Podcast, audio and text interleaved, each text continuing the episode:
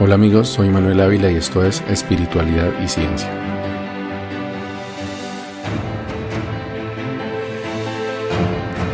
Hace dos semanas en este espacio conversábamos sobre el origen del sufrimiento, la trágica historia de las familias Van de Blanques y Cárdenas en Santa Marta nos servía de ejemplo del terror y muerte que sobrevienen cuando el apego y la identificación con ideas destructivas como el odio y la venganza se llevan al extremo. En el episodio de hoy voy a expandir un poco sobre el sufrimiento acudiendo a ejemplos de otro tema que me apasiona mucho y es la historia mundial. Pero quédate porque después de la primera parte viene lo más importante, la gran revelación que nos dejó el Buda, cómo poner fin definitivamente al sufrimiento. Comentaba en la primera parte que aunque la historia de esas dos familias que se mataron mutuamente por decenas nos puede parecer una locura que solamente podría llegar personas con la mente enferma, la realidad es que muchas de las peores tragedias de la humanidad han comenzado con ideas que aparentemente tenían sentido, o con un propósito altruista incluso, que en el camino se fue torciendo, se fue complicando y al final se convirtió en una pesadilla.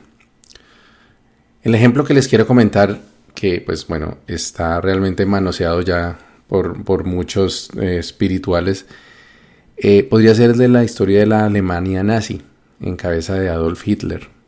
Esos militares malignos que la cultura popular muestra como monstruos llenos de odio contra los judíos y sedientos de sangre, nos parecen infrahumanos, seres muy inferiores a nosotros moralmente. Sin embargo, lo cierto es que incluso ellos en algún momento fueron víctimas de las circunstancias y trataron simplemente de hacer lo correcto por su pueblo. Espero que no te vayas a sentir, ofendida u ofendido con esta afirmación y si así fue, por favor sigue escuchando para explicar mejor mi punto. El mundo a principios del siglo XX era muy diferente al que tenemos hoy en día.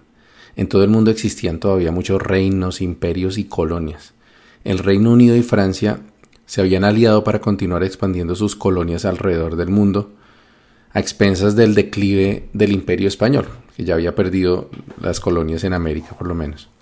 En ese contexto, Alemania se había pasado el siglo anterior, o sea, el siglo XIX, tratando de consolidarse como una nación, después de que se disolviera lo que se llamó el Santo Imperio Romano, que esto fue una consecuencia de las guerras napoleónicas pues Alemania sentía que tenía el mismo derecho que el Reino Unido y Francia de expandir su territorio y colonizar otras regiones del mundo que no estuvieran ya bajo el yugo de otros imperios. El problema de Alemania era que los otros imperios le llevaban una enorme ventaja en su posicionamiento como potencias coloniales, y se daba por sentado que Alemania era un imperio emergente que no tenía ese mismo derecho. esto lo, lo asumían Francia y el Reino Unido. Por eso cuando el emperador Wilhelm II asumió el trono y decidió meterle el acelerador a las aspiraciones imperialistas de Alemania, los otros dos imperios se pusieron en alerta y empezaron a ver a Alemania como un enemigo común. Entonces, hasta aquí vemos que, que, había un tema como de igualdad que estaba buscando Alemania, no era una cuestión diferente a lo que estuvieran haciendo otras naciones. Se sabe que hubo una cantidad de causas para que estallara la Primera Guerra Mundial, pero un factor muy importante fue el hecho de que Alemania estaba creciendo industrialmente a un ritmo mucho mayor que de las otras potencias europeas y no hacía parte de la rosca, entre comillas, como decimos en Colombia. Eh, en ese momento Alemania solo tenía como aliado dentro de Europa al imperio austrohúngaro y pues quería defender su derecho a ser una potencia, igual que el Reino Unido y Francia. Fíjense lo que está pasando hoy en día con China, ¿no? Que, hay una guerra comercial decretada de Estados Unidos donde pues realmente ya no se habla de derechos humanos o del tema de, las libertades, sino simplemente el hecho de que eh, China está superando a Estados Unidos en algunos aspectos tecnológicos y industriales, entonces eh, hay que detenerlo, ¿no? Entonces esto era un poco lo que sucedía en esa época. Recordemos que el Reino Unido y Francia no eran precisamente conocidas por su respeto por la vida y el derecho internacional. Napoleón, por ejemplo, eh, francés, había invadido casi todo el territorio de lo que sería Alemania eh, actualmente. Y el Reino Unido eh, también poco antes había iniciado una guerra en contra de la dinastía Qing en China, defendiendo, imagínense, el derecho que tenían los comerciantes británicos a inundar de opio el cantón chino. Esto es como si el gobierno de Colombia le declarara la guerra a Estados Unidos por atreverse a impedir el ingreso de cocaína en su territorio. Entonces, eh, lo cierto es que Alemania tenía todos los argumentos que justificarían su posición en la Primera Guerra Mundial. Pues desde el punto de vista objetivo de, tener los mismos derechos que tienen otros, que tenían otros imperios en, esa región.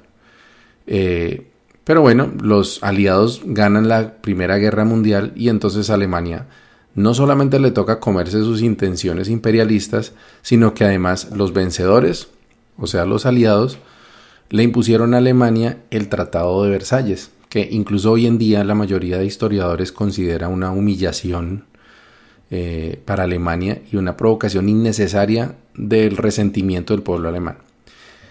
Imagínense que entre las cláusulas de ese tratado estaba que Alemania tenía que declararse culpable de todos los daños y pérdidas sucedidos durante la guerra. Los alemanes también tenían que, tuvieron que ceder una gran cantidad de territorio que ya les pertenecía y además reparar económicamente a los países vencedores con una cantidad tan exorbitante de dinero que causó una depresión económica en Alemania y que les trajo hambre, muerte y desesperación. Entonces, imagínense ustedes con esos antecedentes, y esa humillación y esa falta realmente de, equidad, eh, por no decir justicia, pues que aparece un líder valiente, enérgico y carismático que promete ponerle un alto al sufrimiento, recuperar el honor del pueblo, fíjense que el honor nuevamente viene también ahí, y asegurar un futuro de prosperidad. Personas buenas e inteligentes como tú o como yo fueron a las urnas con el corazón en la mano, con la esperanza de un futuro mejor para sus hijos, y eligieron a Adolf Hitler porque parecía ser la persona con el carácter necesario para lograrlo. ¿Y qué pasó después? Bueno, cuando se le firma un cheque en blanco a alguien que no tiene la capacidad moral o intelectual, lo único que no se puede esperar es que lo devuelva. Un líder mesías elegido para traer la salvación va a gastarse hasta el último centavo de ese cheque en blanco y hasta las últimas consecuencias. Hitler es el caso más famoso, pero no el último y ni siquiera el que más muertes ha causado. Lo que pasa es que es fácil mirar con el espejo retrovisor y ver a Hitler, Stalin, Mussolini, Nixon o Saddam Hussein y pensar que eran gente malvada con el corazón podrido y no gente buena como nosotros. Nuevamente siempre identificando ellos y nosotros como cosas aparte. La realidad es otra. Esos líderes fueron impulsados, apoyados y mantenidos en el poder por gente como tú y yo. Esas personas en algún momento quisieron hacer el bien por su gente, por su país, y cuando se montaron sobre el tigre del poder, pues ya no lo pudieron controlar. Entonces, uno se pregunta cómo es que había gente buena que apoyó a esos líderes hasta el final, o incluso ya después de que habían pasado, digamos, tragedias, que se habían visto abusos, y sin embargo los apoyaban. Y, y ya también como lo habíamos mencionado en el episodio anterior, es que los humanos solemos apegarnos a las decisiones que hemos tomado. Es muy difícil reconocer que hemos fallado y tomar un camino diferente sobre todo cuando hemos invertido ya mucho tiempo y esfuerzo o dinero en algo. ¿Cuántas veces, por ejemplo, nos ha pasado que nos obligamos nosotros mismos a comer algo que no nos gustó? O a terminar un libro o una película o ponernos una prenda de ropa que detestamos solamente porque ya pagamos por eso. Pues la historia está llena de líderes que han mandado a miles a morir a guerras inútiles solamente porque no son capaces de reconocer que se equivocaron, que causaron muertes innecesarias y dar marcha atrás. Esto fue lo que descubrió el Buda, sentado debajo de aquel árbol de brevas, que la causa del sufrimiento son el apego y el rechazo. Apego a las sensaciones agradables y rechazo a las sensaciones desagradables. Vimos que el apego y el rechazo, o sankaras, como les llamaban en sánscrito surgen en la mente de forma automática como respuesta a un juicio inconsciente que hacemos cada vez que, que percibimos sensaciones internas o externas. Todo sufrimiento puede rastrearse a un sankara, incluso una enfermedad física, porque ninguna enfermedad produce sufrimiento. Fíjate, hay enfermedades físicas que producen dolor, ¿sí? debilidad, discapacidad, etc. Pero muchos pacientes que, que padecen enfermedades duras eligen enfocarse en la vida, aceptan su enfermedad, toleran el dolor, superan las limitaciones y viven su vida con la mayor felicidad que puedan, incluso en muchos casos mayor felicidad que la de otros que están sanos. Y de esto hay testimonios, libros sobre personas que han, han tomado esa decisión. El caso de las enfermedades mentales, bueno, es un poco diferente y creo que merece un, análisis más detallado en otro episodio, pero por ahora solo diré que el camino de la espiritualidad requiere de una única herramienta que debe estar en buen estado y es nuestra capacidad cognitiva.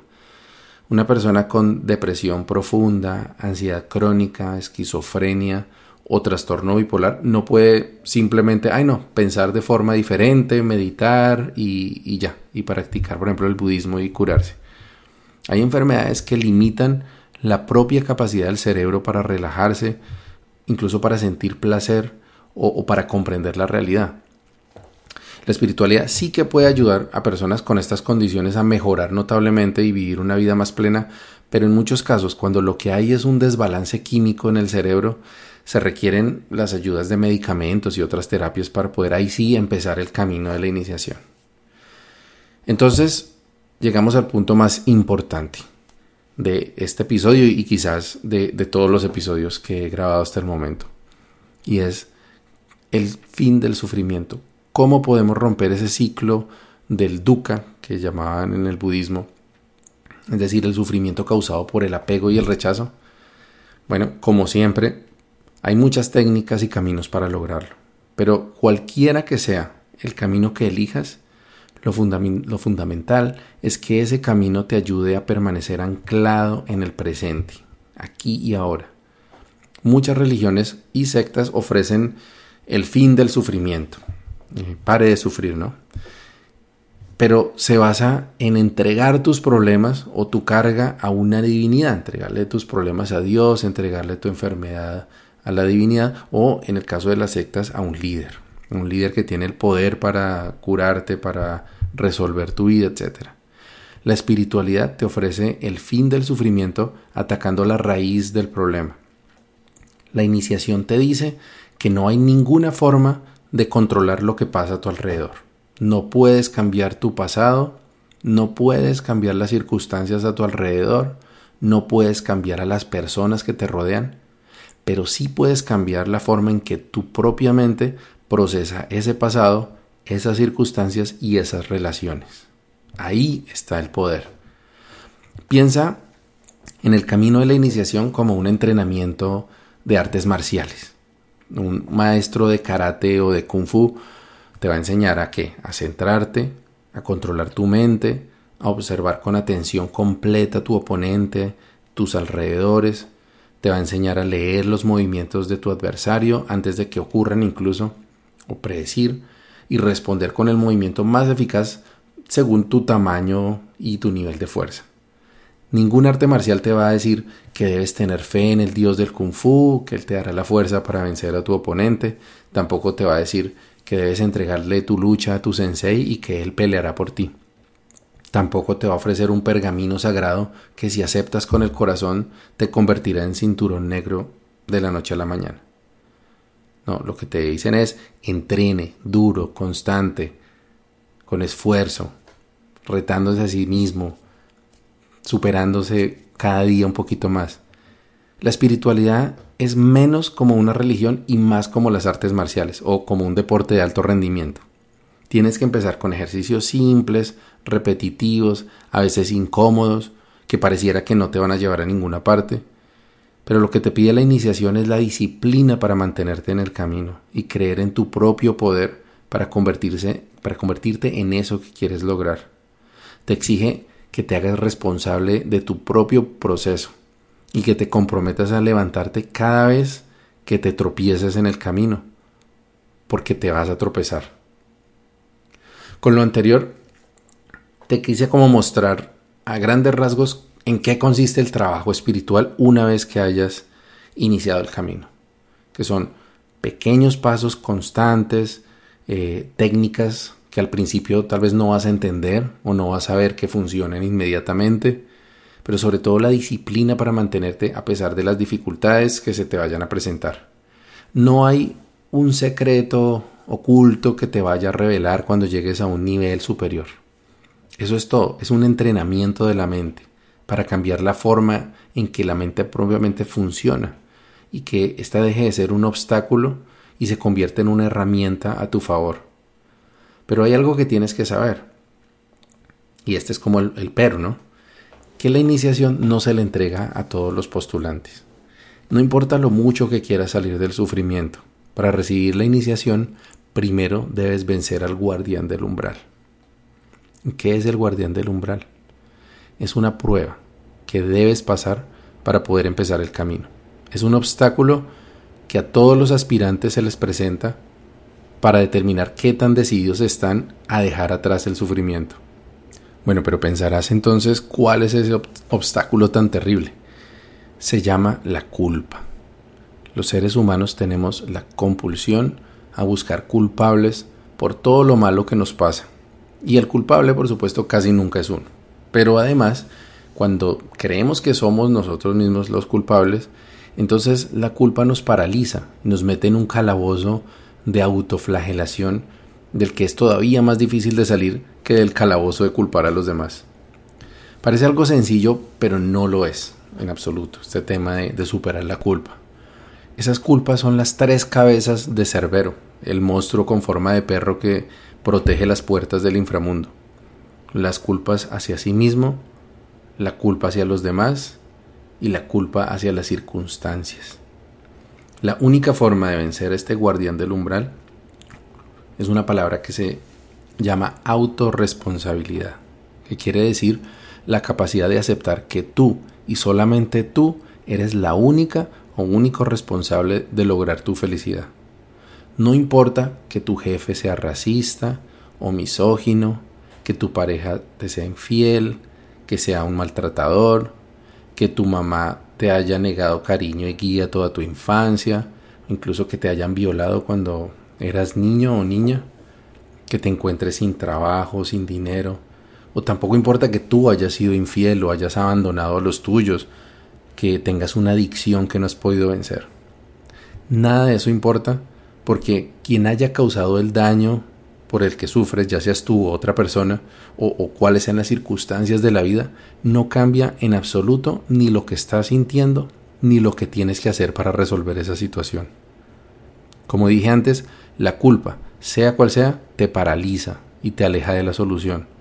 El único camino posible para salir del sufrimiento es asumir 100% de la responsabilidad de tu sanación y de la construcción de tu futuro. Si no estás dispuesta o dispuesto a aceptar esta responsabilidad, entonces aún no estás lista para iniciar el camino. Pero bueno, entonces, si no, si no soy capaz todavía de soltar esa culpa, ¿qué puedo hacer? Pues no estar listo para iniciar el camino no quiere decir que tengas que resignarte y no hacer nada. La autorresponsabilidad es una decisión personal, no, no es una convicción. A ver, me explico.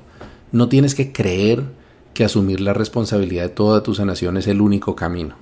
Tienes que decidirlo, decir que, va a ser así. Es decir, aun si existieran otros caminos, algunas otras posibilidades, por ejemplo, que tu pareja cambie, que tu suerte mejore, que Jesucristo te salve, tú decides de forma autónoma y soberana hacer los cambios que tengas que hacer dentro de ti y no depender de nadie ni de nada para lograrlo. Pero aún sabiendo que es una decisión, para muchas personas es muy difícil de dejar de estar culpando a los otros por lo que les pasa o castigarse continuamente a sí mismos por una mala decisión en el pasado. Entonces, en esos casos, pues está bien pedir ayuda. Si este es tu caso, totalmente. Busca ayuda. Puedes hablar conmigo si así lo deseas. Puedes hablar con alguien que conozcas, que haya recorrido un camino espiritual y que vea en su vida la armonía que tú quisieras lograr. Yo personalmente encontré en el Yahé la herramienta más poderosa de transformación de mi visión de la realidad. Me permitió cambiar la forma de ver las cosas que sucedían a mi alrededor.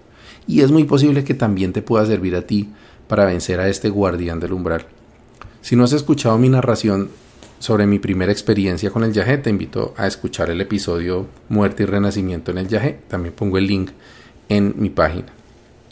Finalmente, si no logras conectarte con ninguna de estas herramientas que he mencionado, sigue buscando, pídele a tu sabiduría interior que te muestre el mejor camino para ti y permítete descubrir esta, este camino con el libro que millones de personas en todo el mundo han encontrado eh, como la clave para creer definitivamente en la autorresponsabilidad. Y este libro se llama El poder de la hora. El poder de la hora es un libro escrito en 1997 por el alemán canadiense, eh, pues es nacido en alemán pero radicado en Canadá, Eckhart Tolle. Es posible que ya hayas escuchado hablar de este libro porque es un bestseller mundial y aún hoy en día es referenciado con frecuencia por muchos famosos que han encontrado en sus líneas una guía para descubrir el poder sanador de vivir anclado en el presente y entender que cada uno de nosotros es el único responsable de construir su propio destino. El libro te va a mostrar muchas perspectivas, incluyendo algunas científicas, religiosas y pragmáticas, que, conllevan a lo mismo, a comprender por qué nuestra mente es tan propensa a buscar culpables por encima de, de encontrar soluciones. También narra con ejemplos prácticos de la vida las formas en que el mundo moderno y nuestra propia mente nos distraen del presente y nos llevan a vivir en el pasado y en el futuro, allá donde no tenemos ninguna posibilidad de acción. Una vez que hayas entendido este concepto, simple pero poderoso, que que todo lo que puedes hacer está aquí y ahora, en el momento presente, tu vida va a cambiar radicalmente. No es que vayas a cambiar tu forma de actuar por arte de magia, pero vas a aprender a reconocer inmediatamente los momentos en los que estás evadiendo el presente y perdiéndote en el pasado o fantaseando con el futuro. También vas a detectar sobre la marcha las situaciones en las que te ubicas en posición de víctima y delegas a otros la responsabilidad sobre tu felicidad o sobre tu futuro. Dice Mara, mi maestra, que la depresión es exceso de pasado y la ansiedad es exceso de futuro. Y una de las primeras cosas que me enseñó es un truquito que yo practico con frecuencia y hoy te lo voy a regalar. Y es que cada vez que te descubras que estás así embelesado en recuerdos que te atormentan o planeando futuros inciertos maquinando sobre posibilidades que te desarmonizan. Entonces, con el dedo índice y el dedo corazón de tu mano, date tres golpecitos secos en la coronilla. Mientras lo haces, le ordenas a tu mente volver aquí y ahora, volver al presente. Eso lo hago todas las veces que me encuentro por allá, en la nebulosa pensando eh, en el más allá. Si has recorrido el camino que hemos venido hablando, reconoces que vives en una matrix que oculta la realidad y que te mantiene esclavizada, te has cansado del sufrimiento constante en tu vida, quieres alcanzar un estado de paz interior, y si además de eso has decidido que tú eres la única persona responsable por lograr esa paz y esa felicidad, y comprendes que no hay nada para ti en el pasado ni en el futuro, entonces ya has recibido tu primera iniciación de los misterios mayores. Ahora eres una persona de conocimiento y puedes comenzar el recorrido del Buda, de Jesucristo y de todos los demás iluminados. Déjame repetir una cosa, no hay ningún secreto. La verdadera espiritualidad no es condenada. No hay poderes místicos aguardándote a los siete años de recorrido, ni un pergamino misterioso con verdades supremas que vayas a recibir como una graduación. Sí que hay muchos misterios que vas a develar, muchas experiencias místicas que puedes vivir, y mucha sabiduría que vas a obtener, pero ningún iniciado te las va a ofrecer, ni te las va a revelar. De pronto te las puede comentar como una anécdota personal sin ninguna importancia para tu caminar. La única revelación universal que te espera al otro lado es la única que verdaderamente importa. Eres inmortal en el momento presente. Aquí y ahora no hay muerte. Estás vivo, estás aquí y tienes todas las herramientas para dentro de tu mente cambiar la forma en que percibes las circunstancias. No hay nadie más que tu propia conciencia. Si no es aquí, ¿dónde? Si no es ahora, ¿cuándo? Si no soy yo, ¿quién? Entonces, ¿Qué debes hacer ahora para iniciar tu entrenamiento en esta arte marcial de la espiritualidad? Bueno, no lo sé. Hay muchos caminos y todos llevan al mismo destino. Puedes elegir el budismo, dejar tus posesiones e internarte en un claustro para buscar la iluminación a través de la meditación. Puede ser que tu camino sea el yoga y con las asanas, mudras y mantras te conectes con tu esencia interior. Puedes intentar el camino del yagé, como lo hice yo durante 10 años, o incluso convertirte en un deportista de alto rendimiento, practicante de artes marciales, puedes observar aves o, o realizar artes plásticas. Cualquier camino que te lleve a vivir en el presente y que te centre en tu propio ser. Dicen algunos que, que, calle tu mente, que, que, pare ese diálogo constante de, la mente. Si tiene todas esas condiciones, es un buen camino. Lo importante es que encuentres uno en el que tu corazón vibre, que te facilite mantener la constancia durante el tiempo que necesitas para despertar. En unos momentos te voy a contar cuál es mi herramienta favorita teniendo en cuenta que el viaje pues es una herramienta que requiere toda una logística y condiciones específicas para que sea provechoso. Del viaje voy a hablar con más detalle en un próximo episodio donde voy a narrar muchas más perspectivas de mi experiencia personal. Pero antes quiero recomendarte que leas, leas autores espirituales con los que te conectes y que disfrutes de esas lecturas. Mis recomendaciones personales en, esta, en este apartado son ocho principalmente. Un maestro lleno de sabiduría, bueno, polémico también, pero lo que he leído de él todo me parece muy coherente, me gusta, se conecta con mis valores, con lo que yo pienso, con lo que yo creo. Khalil Gibran, un, poeta, un escritor que, que, dejó unos textos muy lindos, o sea, una, una prosa y sobre todo unos versos también eh, demasiado adornados y, también con, un lenguaje un poco antiguo, pero que a mí personalmente me parecen hermosísimos. El, libro principal de él, pues para mí el libro de cabecera es El Profeta, de Khalil Gibran. Eh, hay otro profeta que leí recientemente que se llama Sadhguru y, me parece cercano a Ocho, pero me parece más moderno, como más enfocado al mundo moderno, más actual. Entonces Sadhguru me parece también un gran maestro. Eh, y bueno, el libro que, que, hablamos hace un momento, El poder de la hora de Cartol, para mí es también lectura obligada de un buscador del espíritu. Y hay otro libro muy lindo que es Los cuatro acuerdos de Miguel Ruiz, también es muy famoso. Ahora, personalmente te, te advierto, ten cuidado con los libros de gnosis, esoterismo, metafísica y pseudociencias, así como El Secreto, los libros de chamanismo de, Carlos Castañeda y también con los libros revelados, entre comillas, como el libro de Urantia, un curso de milagros, conversaciones con Dios, que no digo que sean malos, de hecho hay unos de esos libros que son hermosos, te digo que tengas cuidado. Yo personalmente he leído todos los que mencioné, de todos he aprendido, me he entretenido bastante, pero también me he confundido mucho porque estos libros mezclan espiritualidad con religión, con, nueva era, creencias mágicas que no tienen un sustento experimental. En algunos casos pretenden ser ciencia, entonces hablan de conceptos científicos que no son ciertos. Y en algunos otros casos eh, inyectan dogmas que, que la verdad son peligrosos y que luego te puede costar bastante tiempo y esfuerzo deshacerte de ellos. Pero con esas advertencias, eh, claro que sí, todas estas son lecturas que pueden dejar mucho y que, que también son muy agradables.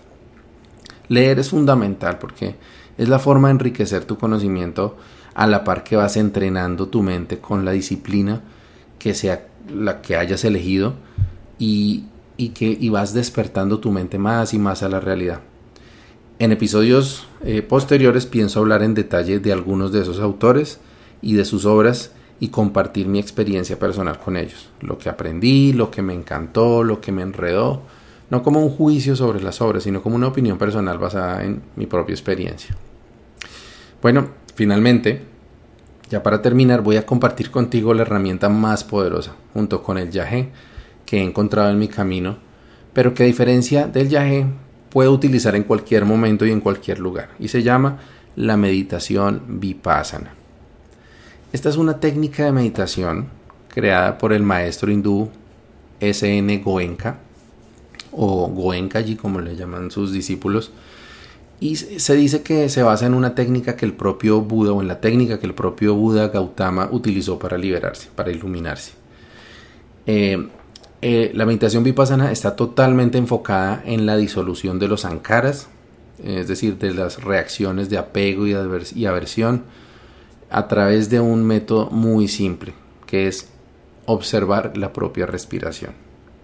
De la meditación vipassana también hablé en el episodio sobre la mente, porque también encuentro muy eh, ilustrativa y, reveladora la forma en que el, el Dhamma, que es la, el cuerpo de conocimiento del budismo, describe la mente, los procesos de la mente y, cómo, cómo funcionan, cómo entenderlos.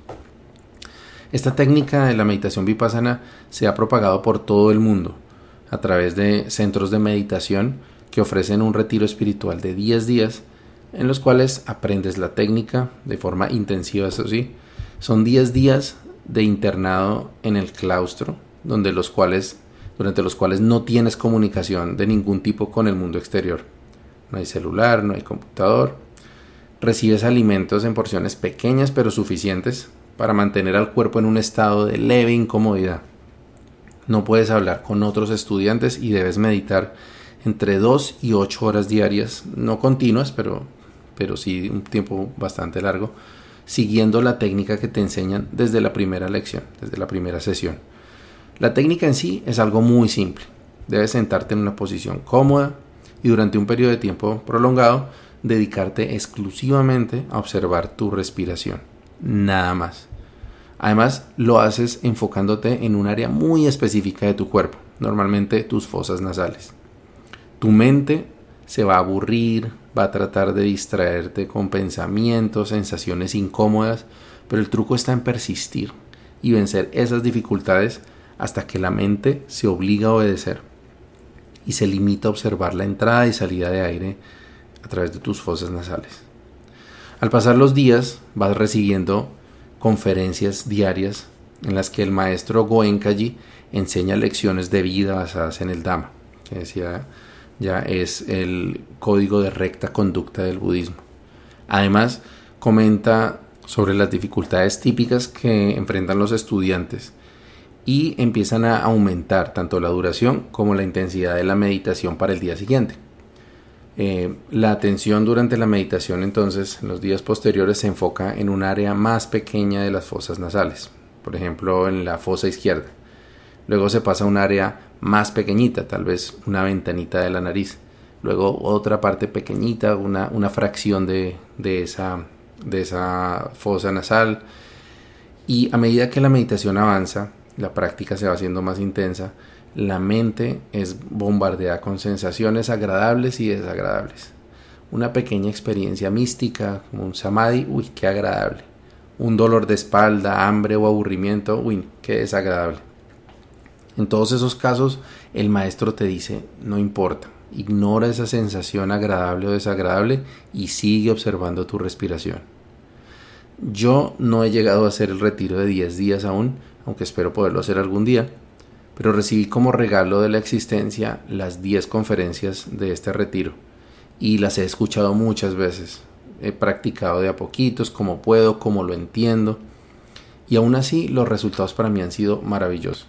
La meditación me ayudó durante mis episodios de ansiedad y tristeza que he vivido, eh, se convirtió en mi herramienta para aliviar el estrés y hasta para prepararme para momentos importantes como una entrevista o un examen. Y hoy quiero hacerte ese mismo regalo que recibí algún día. Y en la página donde se encuentra este episodio, en mi website espiritualidadiciencia.com, he dejado los links a todas las conferencias. Si es tu voluntad, puedes descargarlas, escucharlas y darte la oportunidad de descubrir la medicina más poderosa y accesible que puedes encontrar, tu propia respiración, aquí y ahora. Buen camino y buena brisa.